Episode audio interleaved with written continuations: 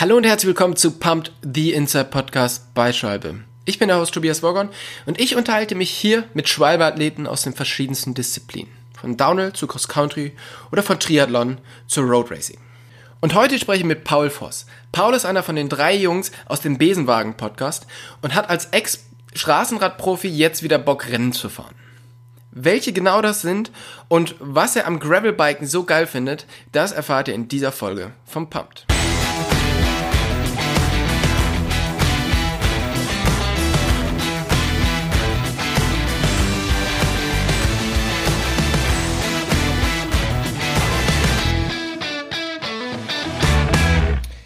Herr Paul, vielen, vielen Dank, dass du dir die Zeit nimmst, heute den Podcast mit uns zu machen. Ich weiß, du hast sehr, sehr viel zu tun, weil ähm, die Woche ist recht spannend für dich. Warum, da kommen wir gleich noch zu. Aber wo erwische ich dich, dich denn jetzt gerade? Hallo erstmal, ähm, du erwischt mich gerade bei mir in der Küche, die ich äh, also in Berlin. und äh, genau, musste gerade noch was abholen vom Baumarkt, habe ein neues Regal aufgebaut. Daher äh, sieht es ja auch ein bisschen aus wie auf dem Schlachtfeld. das heißt, dir fehlt jetzt in der Küche äh, ein großer Abstellplatz und alles ist um dein Podcast-Equipment um, drumherum gebaut. Richtig, richtig, richtig, ja. Okay, wunderbar. Du bist ja Ex-Rennradprofi, hast irgendwie dreimal an der Tour teilgenommen, dreimal am Vuelta. Ähm, wie schaut denn jetzt so nach deiner Karriere dein Trainingsablauf oder dein, dein Tagesablauf auf? Wie viel sitzt du selber noch am Rad? Ähm, ja, gut, die letzten Jahre war es eher weniger, seitdem ich Ende 2016 meine Karriere äh, beendet habe. Aber mittlerweile schon wieder mehr. Also ähm, für das neue Projekt, worüber wir auch später sprechen, ähm, muss ich natürlich wieder anfangen, auch mit, äh, mit System zu trainieren und äh, dementsprechend sind es jetzt gerade wieder mehr Kilometer. Ich glaube, letztes Jahr hatte ich so 14.000, ich weiß es gar nicht, irgendwie so in dem Dreh. Ja, mhm. genau. Okay, das ist ja schon, ist ja schon ein bisschen was so.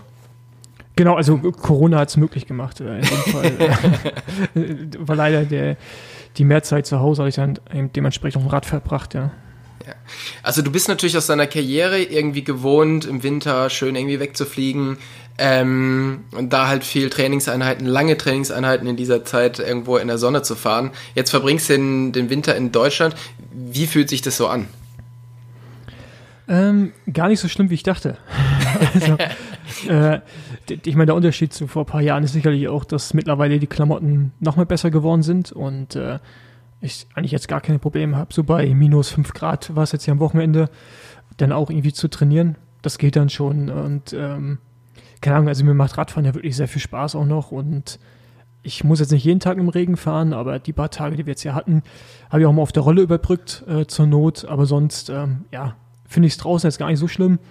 Ich weiß gar nicht, warum ich mich als Profi damals auch so gehabt habe. Also ich hätte mir nie vorstellen können, so lange konstant äh, in Deutschland zu sein und sich auf irgendwas vorzubereiten. Aber es geht doch eigentlich ganz gut. Also ich muss gestehen, ich war ein bisschen beeindruckt. Ich habe dich jetzt, glaube ich, Freitag oder so angerufen, um so ein bisschen was für den Podcast vorzubesprechen. Und da warst du erst so ein bisschen abgekämpft und meintest, ja, kann ich dich gleich anrufen? Ich, ich fahre hier gerade durch, durch Wind und Wetter mit meinem Rad. Da war ich ein bisschen beeindruckt, dass du bei der Witterung auf dem Rad sitzt. Also Respekt dafür, ey. Ich weiß nicht, ob ich ja. mich motivieren könnte. Ja, gut, ich glaube, äh, wenn ich jetzt wüsste, dass ich dies Jahr nicht unbedingt große Radrennen fahre, zum Teil, würde ich es vielleicht auch nicht machen. Aber ich weiß halt auch, dass eine gewisse Fitness schon nicht schlecht wäre in ein paar Monaten. Daher äh, ja. fällt das dann einfacher, dann sich doch aufs Rad zu setzen. Ne? Macht sich auf alle Fälle deutlich besser an der Startlinie, ne? Definitiv, ja. Ja. Wie schaut das denn aus? Ähm, wie trainierst du denn im Moment? Also wenn du sagst, du trainierst wieder mit System, wie schaut das aus?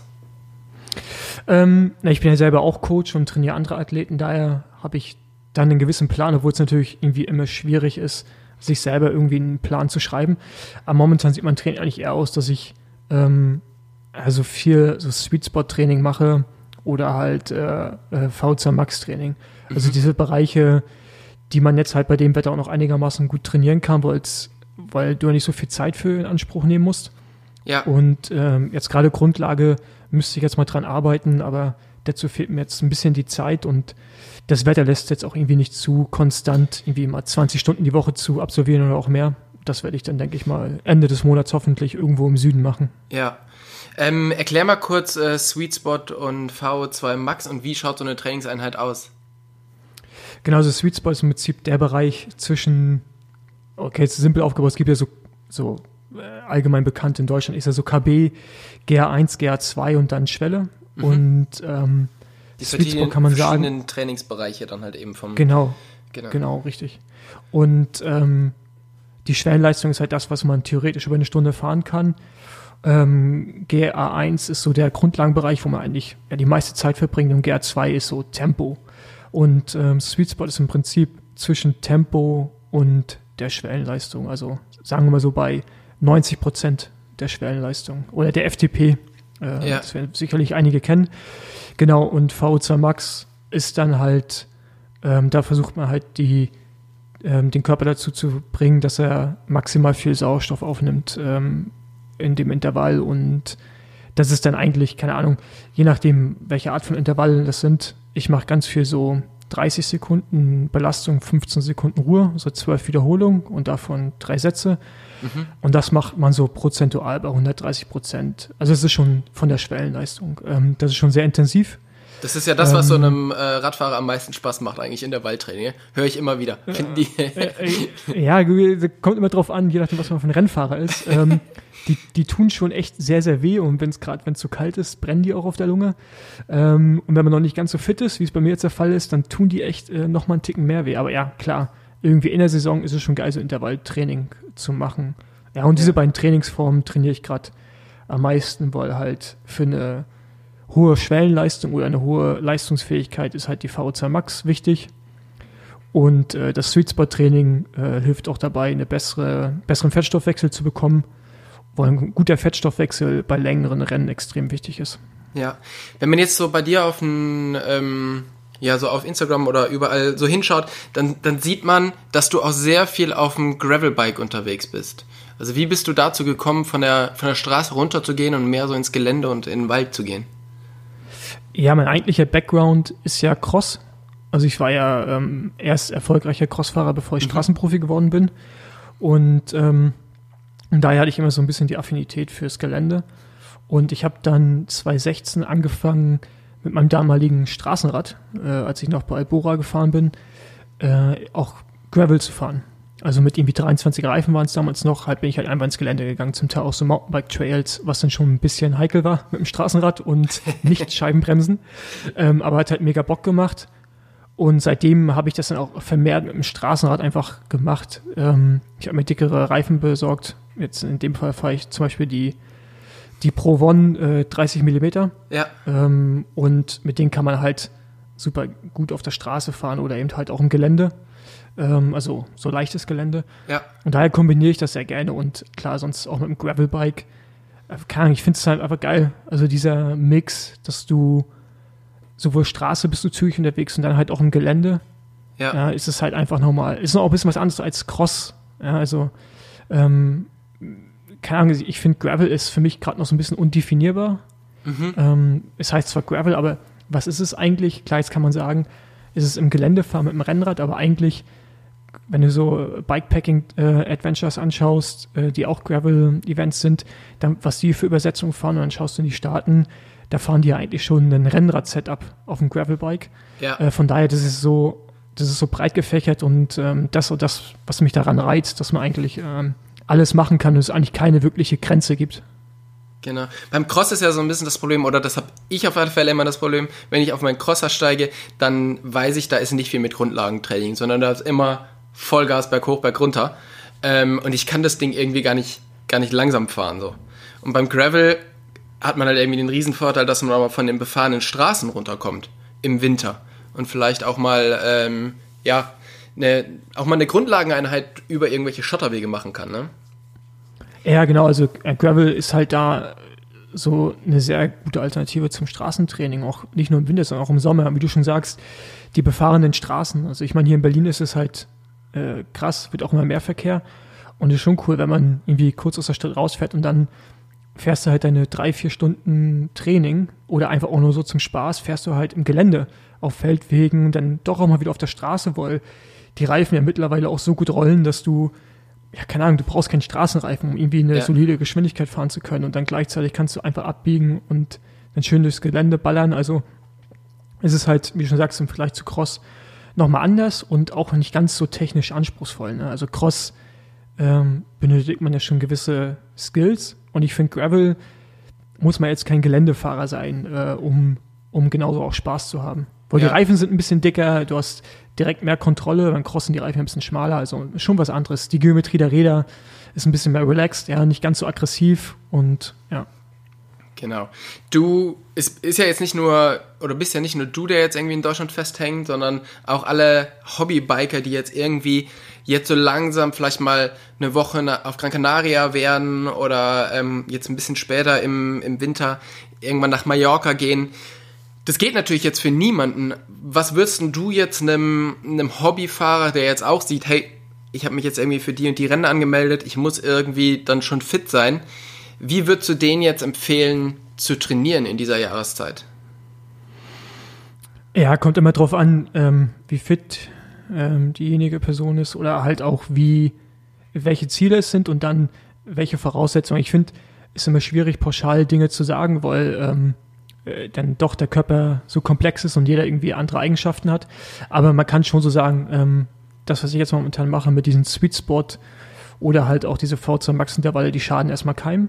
Und mhm. in der Regel ist eigentlich jeder, der, jeder, jede, ähm, die irgendwelche Events fahren wollen und jetzt nicht unbedingt Lizenzsportler sind, ähm, kann man äh, kann man diese Intervalle fahren und wird eigentlich immer eine Leistungssteigerung irgendwie erfahren.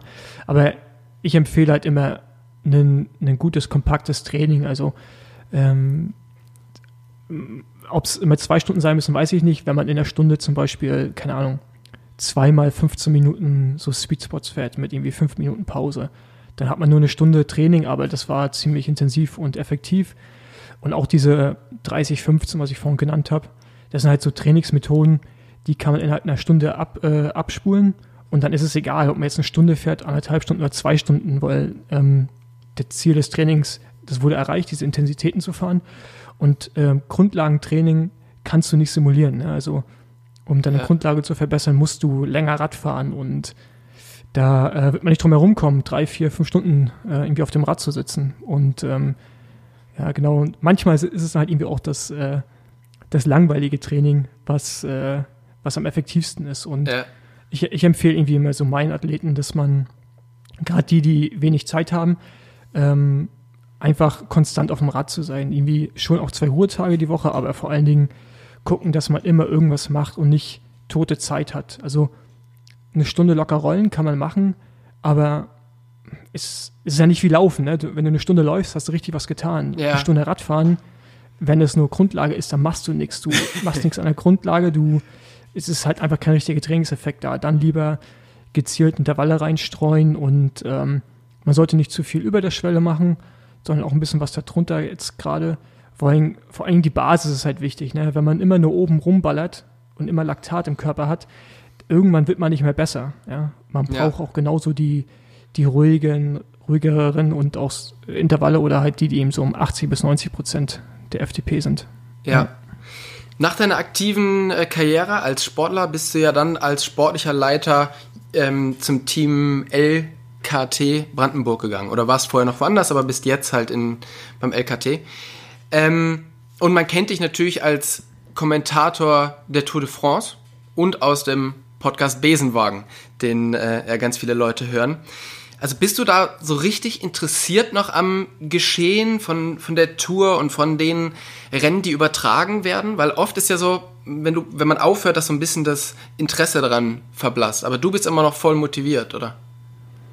Ja, klar, also ich meine, ich habe aufgehört, bin dann ähm, zum Team Wiggins gegangen nach England und äh, dann halt zur LKT und also mich interessiert der Profi-Radsport noch immer und ich liebe halt den Radsport. Ich, ich, ähm, ich, ich mag es, diese großen Rennen zu verfolgen äh, und für mich selber halt irgendwie auch noch neue Dinge irgendwie zu entdecken. Und ähm, von daher klar, die, die Faszination und die, die Leidenschaft für den Sport ist noch da und dementsprechend bin ich dann noch negativ in der Materie und äh, klar, irgendwie immer Profi gewesen zu sein, aber auch selbst die größten Rennen bestritten zu haben, hilft auf jeden Fall, um da eine gewisse Expertise mitzubringen und das halt dann auch gut rüberzubringen. Und äh, äh ich weiß halt auch, dass die Jobs, die ich da habe bei der ARD oder halt auch im Besenwagen, dass ich dafür up-to-date sein muss, weil ähm, ich natürlich Wissen habe, auch zum Teil Insiderwissen oder eigene Erfahrung, aber es kommen immer neue Rennfahrer, es passiert so viel auf dem Markt, es passiert so viel an der Technologie und so. Und man muss sich damit beschäftigen, um äh, ja, weiter nützliche Informationen geben zu können. Ja. Ja. Und auch gute Kommentare abgeben zu können. äh, was hat sich denn so seit dem sportlichen Ende deiner Karriere ähm, im Radsport oder im, im Rennradsport so am größten verändert oder getan? Äh, eher sicherlich diese. Äh, also, ich würde es so ein bisschen abgrenzen. Also, äh, erstmal die technologische Seite, dass man, nachdem jahrelang irgendwie gesagt wurde, Disk ist schlecht, äh, mittlerweile alle auf Disk fahren. Mhm. Und dann so die nächste Evolutionsstufe hin, hinsichtlich Reifen. Ähm, sicherlich sind wir jetzt auch bei einem äh, Schwalbe-Podcast hier, aber man muss sagen, im Bereich Reifen ist, ist, ist so viel passiert. Äh, und das ist echt Wahnsinn. Und das, es gibt halt nicht mehr viele Bereiche, in denen du noch schneller werden kannst auf einem normalen Rennrad. Ja, also wir hatten ja diese Phase, wo es die krassen Aerobikes gab. Jetzt gehen große Hersteller hin, wieder so Hybrids zu bauen, die Bergrad, aber auch gleichzeitig Aerorad sind. Mhm. Weil man gemerkt hat, man muss nicht diese extremen Form haben, um ein schnelles Rad zu bauen. Und ähm, ja, und äh, Disc-Brakes, Reifen und Rahmenform haben sich halt nochmal ziemlich gewandelt in den letzten Jahren. Ähm, dann auf der anderen Seite natürlich alles im Bereich Performance. Es ist alles oder der Großteil ist gesteuert. Äh, in den Top-Teams wird dir gesagt, was du zu essen hast, wann du es zu essen hast. Ähm, es wird alles berechnet und äh, es herrscht da halt einfach eine, ja, ja, eine krasse, eine krasse Überwachung, wenn man es so nennen will. Mhm. Es ist ein bisschen wie, also jeder Sportler ist ein bisschen wie so ein Formel-1-Wagen, der ja. abends an den Computer angeschlossen wird und dann wird analysiert, äh, was passiert ist und dann wird das Richtige irgendwie eingestellt, damit am nächsten Tag wieder performt werden kann. Äh, nur, dass man halt einen Mensch nicht einstecken kann in den Computer, noch nicht zumindest, aber man kann mit Hilfe von Powermetern viele Sachen berechnen, Energiebedarf, ähm, dann weiß man mittlerweile auch mehr über die einzelnen Sportler, dass man halt Dinge sehr, sehr gut kontrollieren kann und ähm, ja, das ist so das ist wahrscheinlich so die größte Veränderung in dem Sport, so die Technologie und die Überwachung des Sportlers an sich. Mhm. Ich hatte so ein bisschen das Gefühl, dass ähm, irgendwann ist ja der Rennradsport sehr in Verruf gekommen durch viele Dopingfälle und dann ist so die ähm, das Interesse am, am Sport irgendwie so runtergegangen und jetzt ist es aber wieder gerade voll am voll am Kommen oder voll am äh, ja am Vormarsch. Hast du das Gefühl auch und, und woran liegt das, dass jetzt vielleicht gar nicht so an den Rennen, aber dass grundsätzlich am Rennradsport und allem, was damit zusammenhängt, äh, so viel Interesse besteht? Ähm, also erstmal hatte der Radsport zu Recht einen schlechten Ruf. Ähm, ich selber als Sportler habe auch darunter gelitten in der Zeit, wo Deutschland so, mm, ja, wo Deutschland sehr negativ über den Sport gedacht hat, Profi zu werden. Und mhm. äh, ich habe mich dann zum Teil auch geschämt, dafür Radprofi zu sein. Ähm, klar, mittlerweile mm, haben wir wieder ein bisschen Aufwind, aber ich würde gar nicht sagen, dass der Radsport, der Straßenradsport so einen Aufwind an sich hat, sondern ich glaube, er profitiert eher davon, dass es viel mehr SportlerInnen gibt, die, die einfach Rad fahren. Ja? Und dann fallen immer Leute ab, die dann auch irgendwie sich den Radsport anschauen, also den Straßenradsport. Genau, also Aber jetzt auch gerade halt, diese, ne? genau, jetzt gerade diese Corona-Krise war ja ein, ein, krasser Katalysator oder ja doch, also so ein richtiger ähm, wie sagt man, also ich meine, es hat ja diese Radindustrie einfach mal eine andere Sphäre geschossen. Ja. Ähm, überall sind die Räder ausverkauft, es kommt kein Material nach, weil einfach der, die Nachfrage so hoch ist und ähm, ich glaube, davon profitiert dann auch der Straßenradsport oder der Radsport im Allgemeinen, dass natürlich immer äh, irgendwo Leute hängen bleiben und sich dann für den, für den Sport hinter dem Radfahren interessieren. Äh, was ich aber wiederum auch wahrnehme, ist, dass dass für Leute Radsport immer nur der Straßenradsport ist, oder zum Großteil. Und ähm, dieser Sport aber eigentlich viel mehr Facetten hat. Ähm, Cross, Mountainbike, Gravel, ähm, Bahnradsport. Also da gibt es ja wirklich sehr, sehr viele verschiedene Varianten noch davon, die aber so ein bisschen äh, ein Schattendasein haben aufgrund des Straßenradsports, die aber, finde ich, zum Teil viel zugänglicher sind, ähm, als es der Straßenradsport ist. Und ähm, ja, daher glaube ich nicht, dass, dass der Sport an sich einen Aufwind hat, sondern einfach nur dieses Thema Radfahren ist halt sehr präsent gerade. Ja. Also, ist, also das, ist, das ist mein Empfinden, kann natürlich auch sein, mit Zahlen belegbar, dass es sich anders darstellte. Ja, nee, auf alle Fälle. Also das, das glaube ich auch, dass halt früher war halt wirklich, wenn du an, an Rennradfahren gedacht hast, dann waren es halt irgendwie, äh, dann ging es einfach um, um Tour oder um irgendwelche krassen Rennen und es ging nur um Geschwindigkeit, es ging nur um Performance.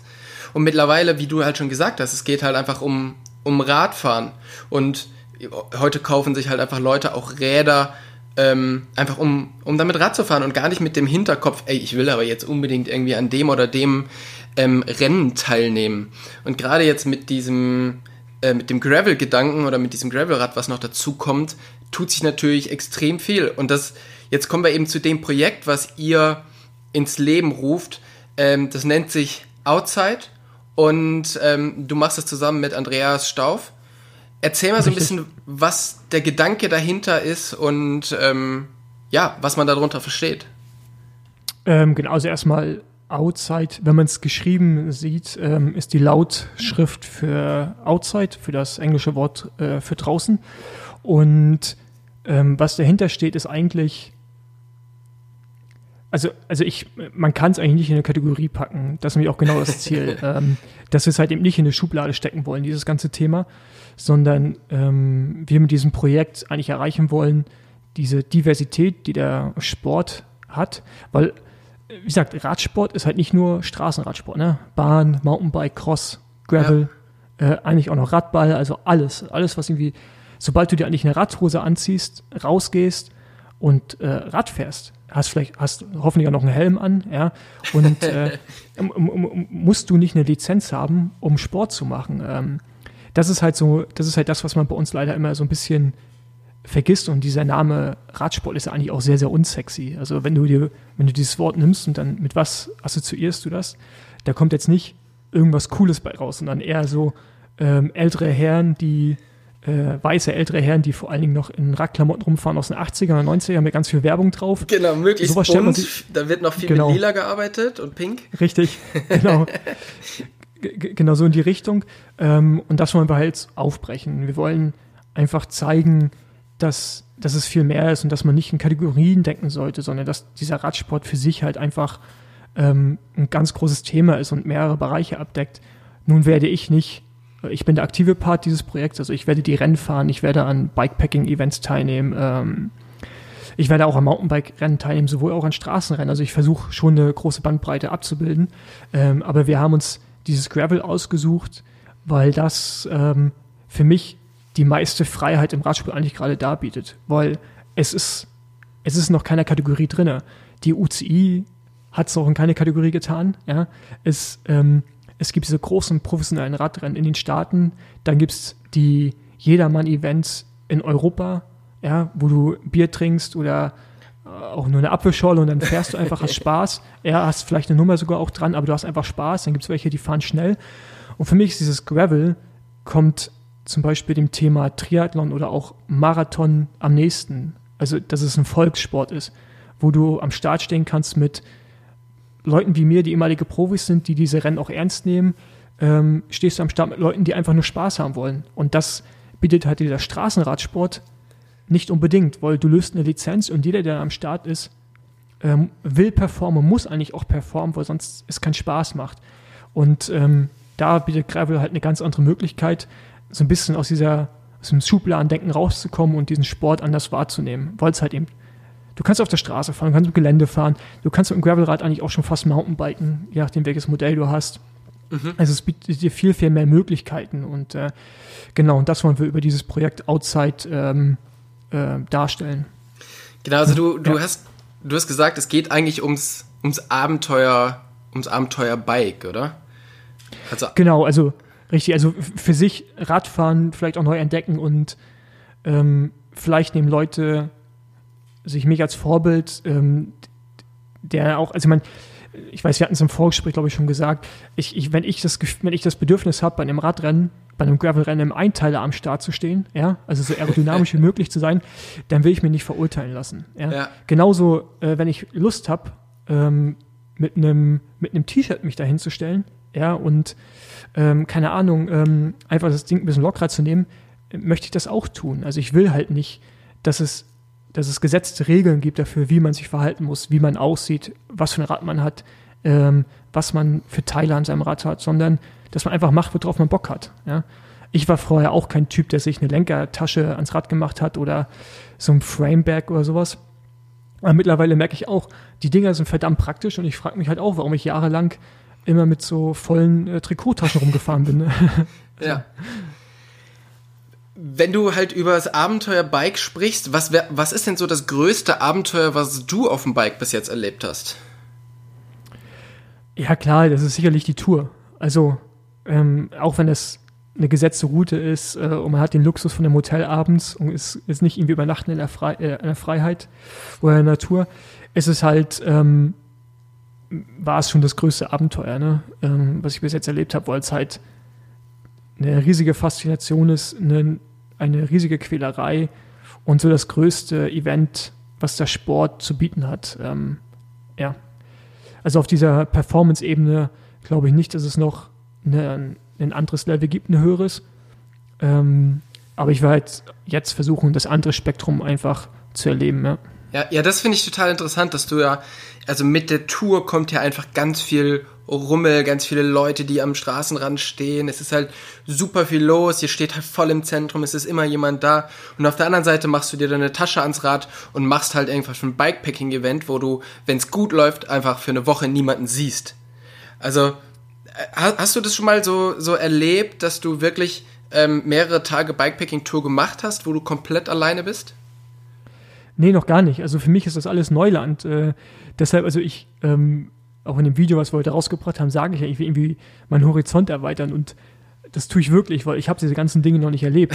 ich, ich, ich, ich freue mich extrem darauf, ähm, mich dahingehend auch irgendwo an eine Grenze zu bringen. Also ich meine, ich werde Events machen wie Badlands, das sind fast 800 Kilometer durch die spanische Wüste. Ja. Und ähm, keine Ahnung, ich meine, da kannst du schlafen oder eben halt nicht, ne? Wenn du irgendwie schnell sein willst. Und ja. das ist so, drüber nachzudenken, mehr als 24 Stunden wach zu sein. Ja, oder ähm, irgendwie, keine Ahnung, ich möchte in Zukunft auch mal dieses äh, Silk Road äh, Mountain Race machen, ähm, was, ich glaube, in Kirgisistan ist. Mhm. Und das ist, ähm, das ist, ich glaube, das Extremste, was du machen kannst. Aber das sind so Dinge, ich will mich dahingehend schon auch selber testen und so ein neues Level erreichen, ja. Und klar, die Tour ist krass, aber ich glaube, das ist nochmal was ganz, ganz anderes. Und äh, ja, diese Faszination, die der Sport da, da halt mit sich bringt, bin ich halt mega gespannt drauf, ja. Ja, du bist ja einfach in deinem Leben ganz, ganz viele Jahre Rad gefahren. Also erst Crossrad, dann bist du halt äh, Straßenrennen gefahren und bist halt immer gegen die Zeit, gegen andere Leute. Und jetzt hast du das einfach seit vier Jahren, jetzt fast das fünfte Jahr, nicht mehr so richtig gemacht. Reizt es sich auch wieder so, dich da wirklich an die Grenze zu bringen und jetzt einfach in einem anderen Surrounding, aber trotzdem wieder gegen Leute, gegen die Uhr, aber auch gegen dich selber zu fahren? Ja, definitiv. Also, ähm, ich meine, ich habe immer an so kleinen Trainingsrennen hier in Potsdam teilgenommen, wo wir uns dann im Radladen getroffen haben und dann keine Ahnung, anderthalb Stunden Runde. Und da haben wir uns immer schön die Kante gegeben oder geben uns die Kante, wenn es erlaubt ist. Und ja, wenn ich im Trainingslager war mit meinen, mit meinen Jungs bei LKT, habe ich mich natürlich schon getriggert gefühlt, ne? Irgendwie jetzt am Berg mit denen dann auch schnell zu fahren. Und klar, dieses, dieses Rennen gehen ist noch in mir und dieser unbedingte Wille, äh, sich selbst zu testen und an die Grenzen zu führen. Definitiv, deswegen mache ich es auch nochmal. Also ich habe halt wirklich gemerkt, dass mir das fehlt. Und diese, diese Auszeit durch Corona, ähm, dadurch, dass ich zu keinen Rennen fahren konnte mit dem Team und sehr viel Zeit mit mir alleine verbracht habe oder halt eben auch auf dem Rad, hat mir halt ja, die Zeit gegeben, darüber nachzudenken. Und ich habe halt gemerkt, okay, irgendwie sehe ich es jetzt gerade als Chance, da nochmal was Neues zu machen. Ähm, ich bin noch nicht zu alt, also ich meine, ich werde jetzt zwar auch 35, aber ähm, den Sport, wie ich ihn jetzt dann mache, da ist eine gewisse Ausdauer äh, vonnöten und da spielt das Alter nicht ganz so eine große Rolle. Da dachte ich, okay, gut, jetzt oder nie, so einfach nochmal zurück und äh, zurück auf Anfang ja schon fast. Ja. Und äh, wieder, wieder an Wettkämpfen teilnehmen und halt sich auch mit anderen messen. Und ja, klar, also ich liebe den Sport wirklich. Ne? Also äh, es, ich, ich, ich war nicht Profi, um Geld zu verdienen, sondern ja. ich war Profi, weil es mir halt Spaß gemacht hat, mich zu messen. Ja. Was ist denn so der größte Unterschied, wenn du an so einen Start von einem Gravel-Rennen gehst oder wenn du halt am Start von einem Rennradrennen stehst? Also mental, aber auch so von allem, wie man das so aufnimmt und was, was so auf einen zukommt. Ja, klar, so richtig weiß ich das halt leider noch nicht, weil es ja jetzt auch erst dann anfängt, aber ähm, da muss man, glaube ich, nochmal unterscheiden zu den Rennen, wie sie jetzt in den Staaten stattfinden, so wie Belgium Waffle Ride oder ähm, Unbound, ehemalige Dirty Kansas, die, die halt so sieben, acht Stunden sind. Ähm, du hast Verpflegungspunkte, aber eigentlich bist du auf dich alleine gesetzt oder alleine gestellt. Was Trinken angeht, äh, mechanische Hilfeleistung und sowas musst du alles selbst machen. Ähm, dann ähm, hast du, da geht es rein um Performance, da will ich performen, da will ich gut sein. Dann gibt es aber diese Bikepacking-Events, ähm, die ich machen werde, wo es einfach nur darum geht, auch Spaß zu haben und äh, ja, eine gute Zeit irgendwie mit Leuten zu verbringen. Ähm, von daher, ja, das ist halt für mich dann mega vielseitig und ich weiß noch nicht so richtig, auf, was auf mich zukommt, aber das macht es halt auch so spannend, ne? Ja. So bei, bei, Straße, bei Straßenrennen weiß ich, wie es abläuft. Ja, ja. Hast du Schaden, hebst deine Hand, kommt das Auto, kriegst neues Material. Hast du da einen Schaden bei so einem Gravelrennen, äh, musst du halt erstmal hinstellen, Kette irgendwie wieder zusammennieten oder Reifen selber wechseln, wie auch immer. Das musst du alles alleine machen. Genau, wie auch immer. Kannst du das? Also ja, ja, ja, ja. Also ich habe mich schon immer für Material interessiert äh, und für Technik. Ähm, deswegen habe ich auch früher, als ich äh, als ich bei LKT war, habe ich schon sehr viel Kontakt mit Schwalbe gehabt, weil wir die als Sponsor hatten und ja sehr viel mit den Ingenieuren geredet und Feedback gegeben. Mich interessiert dieses ganze Thema Material extrem. Ähm, daher ist es für mich halt auch spannend, jetzt Partner an Bord zu haben, ähm, die ich mir selbst ausgesucht habe, also auf die ich auch Bock habe, wo ich halt auch weiß, die wollen diesem Areal Gravel auch ein bisschen was bewegen und ich kann Input geben und dementsprechend auch Dinge mitgestalten. Und äh, ja, klar, also Material, Technik interessiert mich mega und ja. Ja, cool. Wenn 2021 alles so läuft wie geplant, auf welches Rennen freust du dich am meisten? Unbound. Ähm, genau, das ist Anfang Juni in den Staaten. Und ähm, dann eigentlich noch Badlands. Das ist äh, das in der Wüste in Spanien. Ja. Aber das sind so, das sind so zwei unterschiedliche Formate, äh, aber beide ein ex extreme Rennen. Ähm, beide sind extrem gut besetzt. Und auch ähm, gerade Badlands, das von der Szenerie ist das wunderschön und ja, da freue ich mich mega drauf und äh, kannst du dich kaum erwarten, am Start zu stehen und ähm, wenn ich nicht äh, bei Unbound an meine Grenzen geführt wurde, dann auf jeden Fall in Badlands. ja. ja, das hört sich auf alle Fälle so an.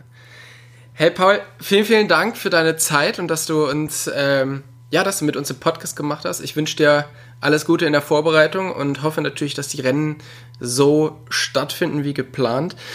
Wen das jetzt interessiert, was ihr macht, der kann ja mal auf Instagram gucken bei outside.cc. Wird geschrieben A-U-T-S-A-I-D. Und äh, ja, hey, vielen, vielen Dank und wir sprechen uns auf alle Fälle wieder, wenn du so das eine oder andere Rennen hinter dich gebracht hast. Und dann bin ich sehr, sehr gespannt, wie es dir ergangen ist. Ja, danke, sehr gerne und ähm, ja, bis zum nächsten Mal.